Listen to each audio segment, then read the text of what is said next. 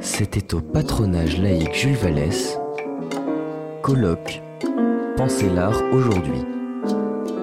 Intervention de Bruno Pequignot. Donc euh, oui, quand j'ai reçu cette invitation, euh, j'ai pour habitude d'accepter en général ce genre d'invitation parce que je trouve que c'est intéressant de, débattre de ces questions. Et quand j'ai reçu les, la, présentation, euh, je me suis dit que, j'avais un problème. Alors, quand on me présente comme sociologue, en général, je rajoute toujours personne n'est parfait.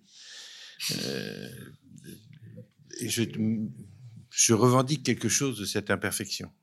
Je ne suis ni philosophe, même si c'est ma première formation, ni historien, ni physicien, ni chimiste, ni je ne sais quoi, ni géographe, ni économiste, ni politiste, ni juriste. Donc euh, la sociologie, c'est quelque chose qui est là-dedans et qui touche à tout. Et du coup, cette imperfection a un avantage, c'est qu'on peut parler de tout euh, en essayant d'être rigoureux, mais on peut parler de tout sans se poser la question de savoir si on a un objet propre. Moi, ce qui, ce qui m'a, ce qui m'a interrogé, alors je, il y a des choses qui vont se recouper avec ce qui a été dit, et notamment euh, avec la première intervention. Euh, je me suis interrogé sur le mot art, parce que pour moi, c'est un mot compliqué. D'abord, je l'utilise jamais au singulier. Euh, J'ai appris ça de, d'une sociologue qui a beaucoup travaillé sur le marché de l'art, Raymond Moulin, qui disait, ben non, euh, l'art, euh, je sais pas ce que c'est je ne sais pas ce que c'est que l'art. Soit on, décide qu'il y a euh, quelque chose de transcendant aux activités artistiques, qu'on appellerait l'art, qui serait dans le ciel pur des idées. Et à ce moment-là, on peut parler de l'art au singulier, mais bon, c'est quand même une position assez idéaliste et quand même pas très défendable sur le plan scientifique. Ou alors, il y a des pratiques artistiques, il y a des activités artistiques, et je ne suis pas sûr que euh, on, on y gagne en clarté et en compréhension de ce dont on parle, en mélangeant dans une espèce de grande marmite euh, le danseur, le musicien, le plasticien, l'écrivain, l'auteur de BD, le, le, la rockstar. Bon, euh, je suis pas sûr qu'on y gagne en clarté. Et, et je suis pas sûr d'ailleurs que ce qu'on dit en général sur euh, les grandes périodes artistiques ou sur les mouvements artistiques puisse se décliner dans toutes les disciplines artistiques. Et à partir de là, ben, je, je rajouterai le cinéma pour faire plaisir à notre ami. Euh, je, je, je veux dire, je suis pas sûr qu'on puisse parler euh, euh, de façon globale euh, des, des, des, différentes pratiques artistiques. Il se trouve que euh, je viens de publier un livre auquel qui n'a pas été cité, mais peu importe, où j'ai, qui est le résultat d'un travail de recherche que j'ai que j'ai fait ces, dix dernières années, où j'ai dû euh, me, me, me, balader dans le dans le Moyen Âge, dans le Moyen Âge tardif, disons de la fin du XIIe au début du XIVe. Euh, entre ce qui relèverait de l'écriture, ce qui relèverait des arts plastiques et ce qui relèverait de la musique, voire de la danse, euh, je vois aucun rapport entre ces quatre activités artistiques à l'époque. Aucun.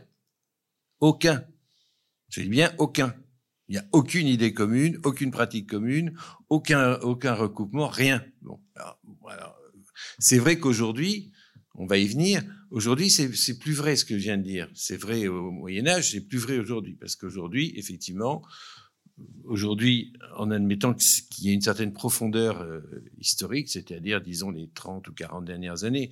Donc, ça fait un aujourd'hui un peu large, mais, mais, mais aujourd'hui, je sais pas très bien ce que c'est. Je veux dire, c'est pas 2023, quoi. C'est ce que je veux dire.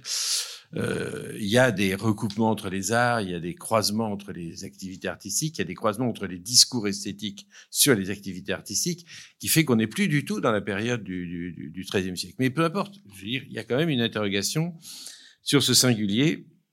Deuxième interrogation, et je viens d'y faire allusion, c'est sur aujourd'hui. Alors moi, j'ai du mal avec aujourd'hui. Je sais pas ce que c'est qu'aujourd'hui. Euh, ça voudrait dire, quand on dit aujourd'hui, on, on, suppose qu'il y a une différence entre aujourd'hui et ce qui n'est pas aujourd'hui, c'est-à-dire qui est hier, éventuellement demain, mais surtout avec ce qui était hier. Mais alors à ce moment-là, il faut savoir quand commence aujourd'hui. J'ai 30, 40 ans, mais c'est peut-être dans certaines disciplines esthétiques ou artistiques, 100 euh, ans, 150 ans, 200 ans, 300 ans, j'en sais rien. Il, faut, il faudrait faire une enquête sérieuse, historique, pour essayer de savoir quand commence l'aujourd'hui de la danse, de la musique. Je suis pas du tout spécialiste de ces disciplines, donc je vais pas en parler.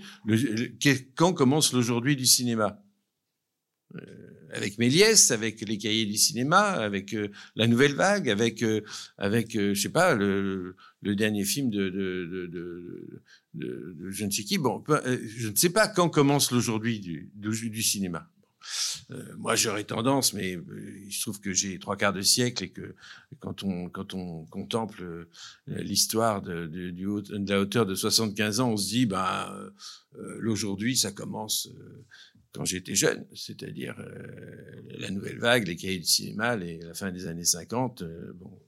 Mais euh, il y a des gens qui me diront, ben non, tout ça c'est dépassé, l'aujourd'hui du cinéma c'est bien après. Bon, et moi je suis, je ouvert, hein, je veux bien, mais qu'on me dise quand ça commence aujourd'hui, je sais pas. je sais pas quand commence aujourd'hui pour la littérature, par exemple. Je suis pas spécialiste de littérature, je travaille plutôt sur le cinéma et sur la, peinture. Mais euh, quand est-ce que ça commence l'aujourd'hui de la littérature J'en sais rien.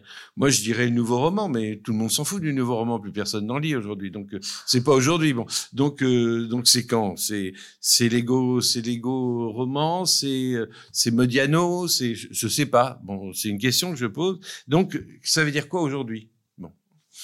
Euh, et puis troisième troisième problème. Alors ça, ça a déjà été abordé je vais l'aborder un peu différemment, c'est la question du mot création. Alors, les sociologues ont toujours eu du mal avec le mot création. Euh, bon, Bourdieu, Bourdieu, il a très vite réglé le problème. Il a dit, moi, j'élimine je, le mot création. Euh, et puis, je, il pose d'ailleurs une une question, pardon, qui est très intéressante dans un texte que je trouve tout à fait intéressant, même si on peut le critiquer par d'autres aspects, qui est un texte paru, je crois, en 1980, qui s'appelle Qui crée les créateurs. Et, dans le fond, il pose une question qui est une question sociologique de, de base. Qui crée les créateurs? Qui est-ce qui, qui est-ce qui crée cette idée qu'il y a des créateurs? Euh, et donc lui, il dit, il remplace, mais il n'est pas le premier. Hein, Marx l'avait fait euh, un siècle avant. Euh, il remplace création par production. C'est-à-dire qu'il dit qu'il y a des producteurs. Euh, il y a un philosophe que j'aime bien, que j'ai eu la chance de bien connaître, qui est, qui est François Dagonier. en 85, il, il disait, je le cite, évitons toute mystification. L'artiste doit être tenu non pour un inspiré, mais pour un réalisateur. J'aime bien ce mot réalisateur. C'est-à-dire que c'est quelqu'un qui réalise, qui donne de la réalité à quelque chose, qui, qui, qui, qui produit quelque chose et qui l'inscrit dans un réel, dans une réalité en, en, en faisant un travail. Et cette, et cette, idée de travail me paraît essentielle, d'autant plus qu'elle permet, euh, par la même occasion, de, de, réintroduire une dimension qui, qui reste souvent tabou dans les discussions sur, sur, sur, sur les arts et, et, et les artistes, c'est la question de l'argent on dit tout travail mérite salaire. Ben oui, ben comment ils vivent les artistes hein?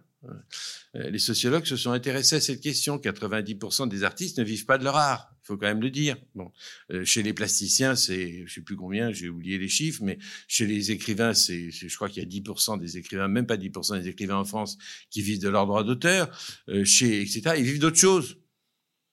C'est-à-dire que pour euh, faire bouillir la marmite tous les soirs, euh, il faut bien qu'ils fassent quelque chose.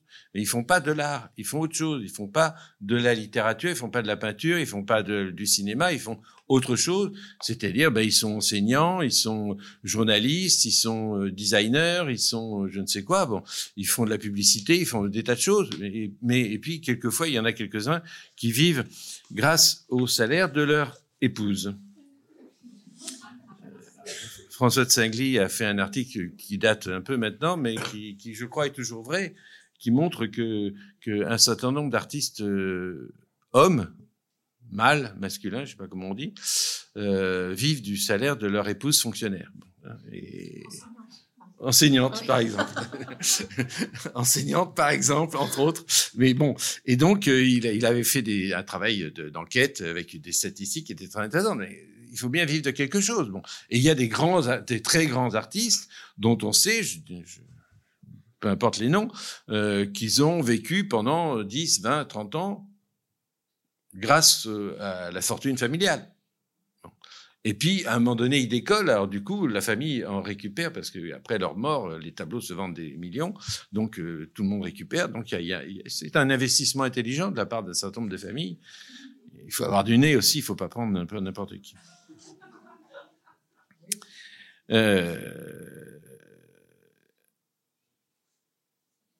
Bon, alors, euh, donc, vous voyez, je suis, quand même un peu embêté parce que tous les, tous les termes qu'on emploie euh, me, me, me, posent un, problème. D'autant plus que euh, quand j'essaye de, de, voir un peu les, les débats aujourd'hui euh, euh, sur autour des arts contemporains, des arts contemporains, je me dis qu'est-ce qu'il y a de vraiment nouveau dans les débats aujourd'hui? Dans le fond, de quoi parle-t-on? Il hein? Euh, y, a, y, a eu quelques cas récemment euh, d'un certain nombre d'œuvres. Récemment, encore, disons, dans les 20 dernières années, soyons larges, euh, où il y a eu euh, euh, un certain nombre d'œuvres qui ont été soit commanditées par l'État, soit par la ville de Paris, soit par la ville de, de, Perpignan ou de, ou de Vienne ou de ce que vous voulez, peu importe, euh, c'est pas ça le problème, et qui ont fait l'objet d'un certain nombre de critiques. Euh, c'est du kitsch, c'est n'importe quoi, euh, euh, on dépense l'argent public pour acheter n'importe quoi, mais c'est un très très vieux débat. La ville de Paris et l'État français s'étaient mis d'accord pour commander une, œuvre à Dubuffet, qui était une, une statue de, je sais plus, 17 mètres, je crois, ou 15 mètres de haut, vous savez, le, le, le, ce que faisait du buffet avec des, des, rouges, des bleus, des, etc., quelque chose d'assez monumental, qui devait être érigé au centre de la place d'Italie. Euh, il se trouve que j'habite à côté de la place d'Italie, donc le sujet m'intéresse. Euh, il y a eu une pétition contre le fait qu'on érige cette statue de, cette statue de, de, du buffet Place d'Italie, je crois qu'elle a été placée quelque part dans, une forêt autour de Paris, euh, vraisemblablement. Elle, sert de nichoir aux oiseaux, euh, mais elle a coûté très cher, et à juste titre, parce que Dubuffet est un artiste euh, réputé internationalement, et donc ses œuvres, normalement, la cote est élevée, donc c'est normal qu'on paye cher une œuvre d'un artiste célèbre. C'est rien de choquant. Et, et, mais dans le fond, c'est ce que je vous raconte, c'est dans les années 60. C'est dans les années 60. Ça fait 60 ans, un peu plus de 60 ans. Donc c'est pas vraiment nouveau. Et quand euh, euh, un artiste euh, met euh, un, un godemiché gonflable euh, sur, sur, euh, sur une place de Paris et que des, des gens viennent le, le, trouer ou le percer euh, pour, pour, le dégonfler, dans le fond, ils font à peu près la même chose que les pétitionnaires du 13e arrondissement qui ont refusé la statue de, Dubuffet. La différence, c'est que Dubuffet, elle, elle, elle, était destinée à rester, alors que le, le, le godemiché, il n'était pas destiné à rester, il était provisoire. Il était provisoirement installé à cet endroit-là. Donc euh, ça prouve que les gens qui habitent le quartier où était pré prévue ce, cette, sculpture contemporaine sont plus impatients, peut-être que, que, que d'autres. Enfin, chacun son, truc. Euh, dernier, dernier, dernier point, je ne voudrais pas être trop long, dernier point euh, sur lequel j'ai une hésitation, c'est l'idée qu'on puisse euh, euh, déterminer euh, pour une période donnée quelque chose qui serait un, euh, comment dirais-je, un courant dominant. Hein. Euh, vous savez, c'est une vieille question qui a été posée par Roland Barthes dans les années 60, il, se disait mais pourquoi dit-on que le 17e c'est le, le, siècle de la tragédie, que le 18e c'est le siècle de la philosophie, que le 19e, c'est le siècle du roman. Pourquoi on dit ça Alors que euh, au 17e, il y a des romans, il y a de la poésie, il y a de la poésie, il y a de la, il y a de la, de, la, de la comédie. Que au, au, 18e, il y a, euh, il y a du roman, c'est sûr. Il y a du roman. Il n'y a pas que de la philosophie. Il y a aussi du, du théâtre et du théâtre qui, à l'époque, avait, avait euh, un certain succès, etc. Et au 19e, il n'y a pas que du roman. Il y a aussi du théâtre. Après tout, il y a Victor Hugo. Il n'a pas écrit que des romans. Il a écrit des pièces de théâtre. Et, euh, et vous savez que Alexandre Dumas considérait que il n'était écrivain que parce qu'il écrivait des pièces de théâtre et que ses romans qui ont fait son succès et sa, sa relative fortune parce qu'il avait tellement de dettes qu'il n'était pas riche, euh, c'était pour lui, comme disent les artistes de, théâtre, euh, faire des ménages. Hein pour lui, c'était une activité lucrative, non artistique, non littéraire. Bon. Euh, alors, pourquoi on dit que c'est Alors, bien sûr, il y a, il y a Stendhal, il y a, il y a etc., il y a, y a Balzac, y a, bon, euh, tout ça c'est vrai, mais est-ce que ces catégories, et, Roland Barthes, le texte est très intéressant, il s'interroge, il dit, mais qu'est-ce que ça veut dire? Alors, je ne vais pas reprendre la... Enfin si, on peut reprendre la, la réponse de Roland Barthes, il dit, dans le fond, c'est peut-être, peut-être, hein, il n'est pas très affirmatif, mais c'est peut-être que euh, c'est cette, cette, activité artistique, euh, littéraire en l'occurrence, qui dit le mieux, entre guillemets, l'esprit du siècle, qui dit le mieux ce que, ce que pensent ou ce que ressentent les, les gens de ce siècle. Je suis pas sûr que cette, cette réponse, elle est intéressante. Il faudrait y travailler. C'est pas, c'est pas le lieu ni, ni, ni, le moment, mais euh, je suis pas sûr que ça soit euh, je pense que c'est plutôt la manière dont les gens du XXe siècle pensent le XVIIe siècle ou pensent le XVIIIe siècle, plus que la manière dont les gens du XVIIIe siècle se pensent eux-mêmes. D'abord parce que c'est très difficile de se penser soi-même. C'est très difficile de dire, c'est ça qui est important aujourd'hui. Bien sûr, on va dire, et les critiques de cinéma, les critiques d'art, les critiques euh, littéraires, etc., font un, travail qui est pour moi extrêmement compliqué. Et je les lis toujours avec intérêt et, et en, me disant, mais c'est quand même, c'est quand même un exercice de haute voltige. Et je suis sérieux. Quand même dire qu'aujourd'hui telle ou telle œuvre est une œuvre qui mérite l'attention, c'est quand même un sacré pari sur l'avenir. Parce que si on regarde ce que les critiques d'art, entre guillemets, quand ils existaient, ont dit d'un certain nombre d'œuvres à leur époque, ben, il en reste quoi des œuvres qu'ils ont encensées? On, faisait allusion au salon de, Diderot. Je suis pas sûr que les artistes dont Diderot disait le plus grand bien et dont il disait que c'était les artistes majeurs de son époque soient ceux, soient ceux qu'on considère aujourd'hui comme les artistes majeurs de leur époque. Vraisemblablement pas. Vraisemblablement pas. Et donc, euh, bon, euh, on sait bien que, que euh, jusque dans les années, jusqu'à la fin du Second Empire au moins, les artistes importants, c'est ceux qu'aujourd'hui on méprise sous le nom de pompiers et dont on a mis un ou deux tableaux à, à Orsay uniquement parce que le musée d'Orsay est un musée historique et qui voulait représenter toutes les tendances. Et les impressionnistes, c'était rien. Or, ce que nous pensons, nous, de cette période, c'est que les impressionnistes, c'est ce qui est important. Donc, qu'est-ce qu'on peut dire de ce qui est important aujourd'hui? Très franchement, je me lancerai pas. Excusez-moi, je suis... Euh, dernier point, je ne sais pas si j'ai encore une minute. Oui. oui. Euh, dernier ou avant-dernier point. Euh, L'idée, l'idée qui est, qui, est, qui, est, qui, est, proposée, euh, in fine, dans le, dans le document qui nous est proposé, serait qu'il y aurait une dimension, on en a parlé quelques minutes, quelques minutes tout à l'heure, il y aurait une dimension thérapeutique euh, faisant allusion à, un, un, discours très, très, très classique, celui de la catharsis, qui date, qui date d'Aristote. Euh, je sais pas, là encore. Euh, je suis pas sûr que ça soit euh, euh, spécifique à notre aujourd'hui ou à, quelque chose qui serait notre, notre, notre temps présent. je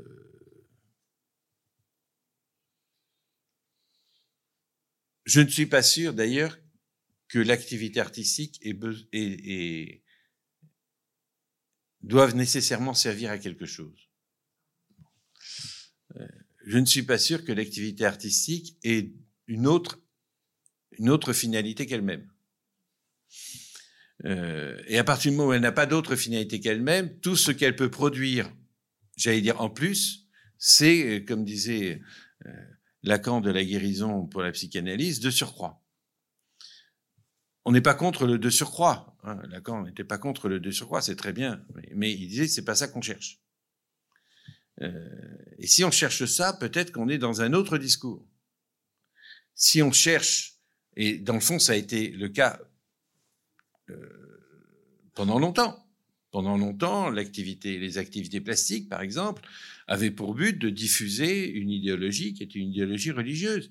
Et il y a un pape, euh, euh, Grégoire, je ne sais plus combien, euh, 7 je crois, mais je suis pas sûr du chiffre, euh, je me trompe peut-être, disait, dans le fond, les, images sont dans les églises le livre de ceux qui ne savent pas lire. Bon, et donc la finalité des images religieuses, c'était une finalité pédagogique, je dirais, ou, ou d'édification, ou, ou vous pouvez dire de propagande si vous voulez être désagréable, mais dans le fond, ça revient même. C'est de la pédagogie, c'est de, la, de la diffusion. Du, c'est une. Bon.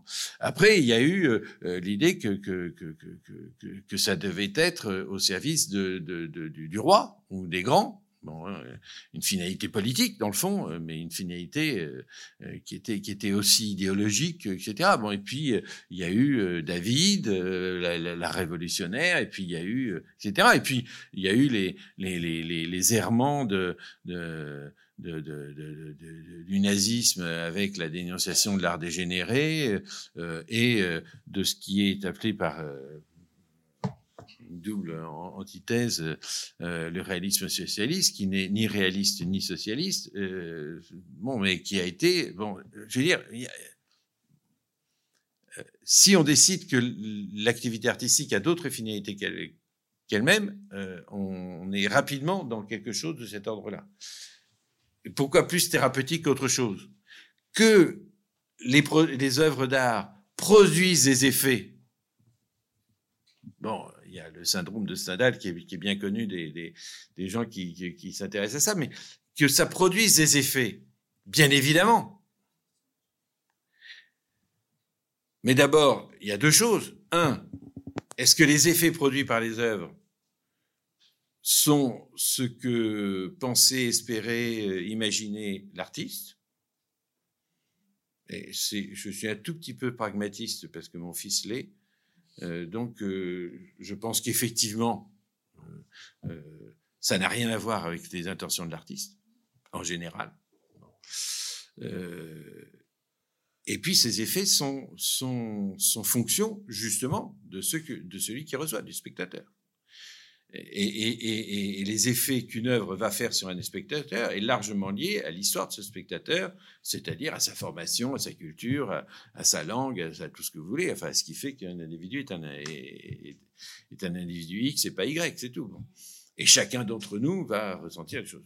Je suis pas complètement pragmatiste, mais pour d'autres raisons que, que c'est pas le moment que.